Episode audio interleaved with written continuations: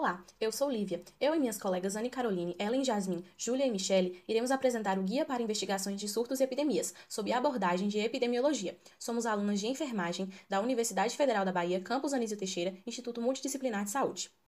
Primeiramente, vamos falar sobre a investigação de campo. A ocorrência de surtos pode ser identificada de várias maneiras por exemplo, pela notificação por profissionais de saúde ou informação procedente da comunidade e notificada às autoridades.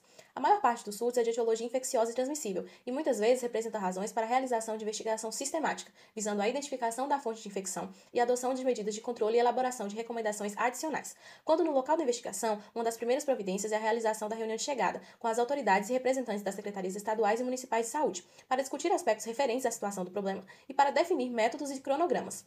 Ao sair do campo, uma reunião de saída deve ser realizada com a participação dos envolvidos na investigação, para esclarecer sobre o trabalho realizado e seus resultados preliminares, e para organizar e registrar as etapas seguintes. O primeiro investigador deverá apresentar os resultados da investigação no seminário científico do EPSUS. Podem também ser feitas outras apresentações em fóruns científicos. Conforme estabelecido no regulamento interno do EPSUS, os relatórios devem ser encaminhados dentro de 30 dias a partir do retorno do campo. Passo a palavra para Anne Caroline. Olá pessoal, eu sou Jasmine e vou trabalhar com vocês o quarto passo, descrevendo os dados do surto em tempo, lugar e pessoa.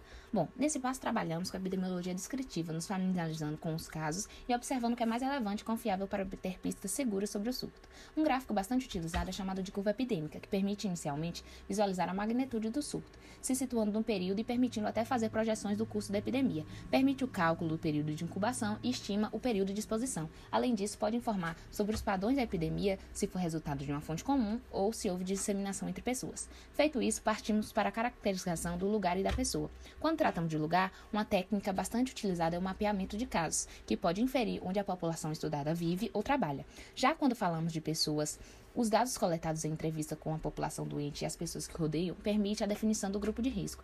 Definindo o grupo de risco, partimos para o quinto passo, que determina o, quem está com risco de adoecer. Na maioria das vezes, como o número de informações é diverso, se delimita rapidamente o grupo de risco, mas diversas vezes é muito complicado saber quem é estar sob risco, ainda mais em grandes epidemias, em vários lugares, de grupos com idades diferentes e dados iniciais não muito definidos.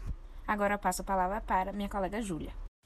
Passo 6. Levantamento de hipóteses. Compreender o surto e ter uma percepção geral da fonte do modo de transmissão mais prováveis fazem parte desse passo. Devido aos desafios dessa fase, os epidemiologistas de campo devem revisar os dados cuidadosamente. Passo 7. Comparar as hipóteses com os casos estabelecidos. Esse passo é importante para confirmar ou descartar as hipóteses levantadas, comparando as hipóteses com todos os fatos apurados ou fazendo estudo analítico. O estudo mais utilizado é o estudo caso-controle. Esse tipo é uma excelente técnica para investigar um surto em que um grupo de pessoas é pequeno. A sua condução é por meio de perguntas. Pergunta-se primeiro quantos casos, e essas exposições devem ser relacionadas com o modo de transmissão da doença. A partir daí, utiliza-se um cálculo matemático. Outro tipo de estudo é o coorte. Esse estudo tem características observacionais e longitudinais, em que interessa conhecer no, no evento estudado. A sua condução é por meio de descrição das características da pessoa, do tempo e lugar da população envolvida no evento, agrupando depois essas pessoas pelo tipo de exposição e depois subagrupar em doentes e não doentes. Existe uma fórmula chamada fórmula de cálculo de ataque, que é pessoas expostas ao fator A sobre todas as pessoas que foram expostas ao fator A vezes 100. Existem também conceitos do risco relativo e risco atribuível. O primeiro é a razão das incidências entre expostas e não expostas. O segundo é uma medida da diferença do risco entre os indivíduos expostos. Passo 8 são os estudos epidemiológicos complementares.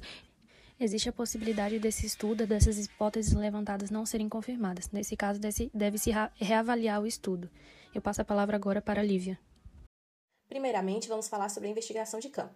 A ocorrência de surtos pode ser identificada de várias maneiras por exemplo, pela notificação por profissionais de saúde ou informação procedente da comunidade e notificada às autoridades.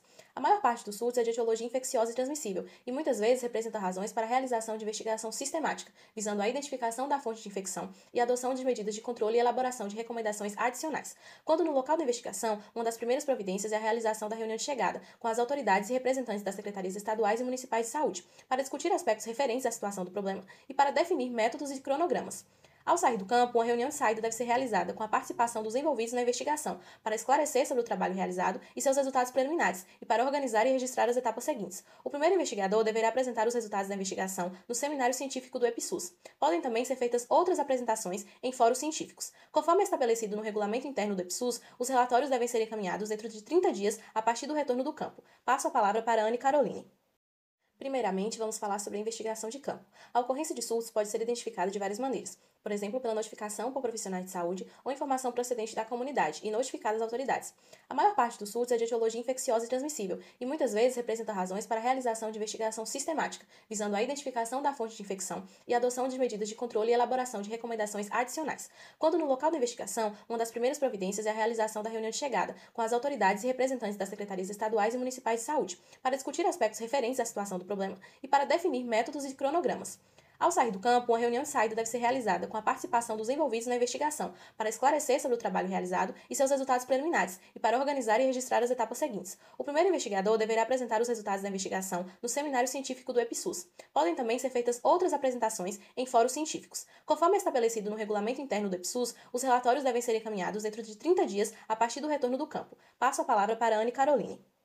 Um recurso mnemônico ajuda na organização e no gerenciamento das atividades de campo, é o investiga, onde o I significa inicie e termine, respondendo às perguntas norteadoras, empregando classificações e tabelas, avaliando os métodos estatísticos e a coleta de dados. N é a necessidade de tomar decisões. V, de verifique, faça e realize com checagem e validação dos dados. E, de esclareça e elabore informações conforme a necessidade para o público interno e externo. S, de sumarize e mantenha apenas os dados necessários.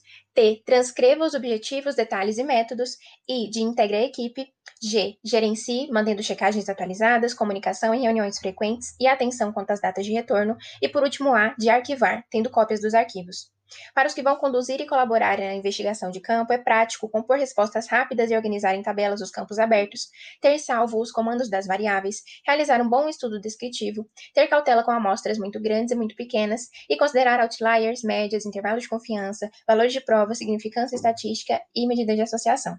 E para os investigadores nas atividades de campo, não esquecer de levar o básico, como pendrive, GPS, carregadores, artigos e guias, kits de primeiros socorros e dispositivos de proteção, artigos pessoais e de higiene, e além disso, manter conduta íntegra e imparcial, informar dos lugares onde está indo e atentar-se ao autocuidado. E assim nós encerramos, agradecemos a todos e até a próxima.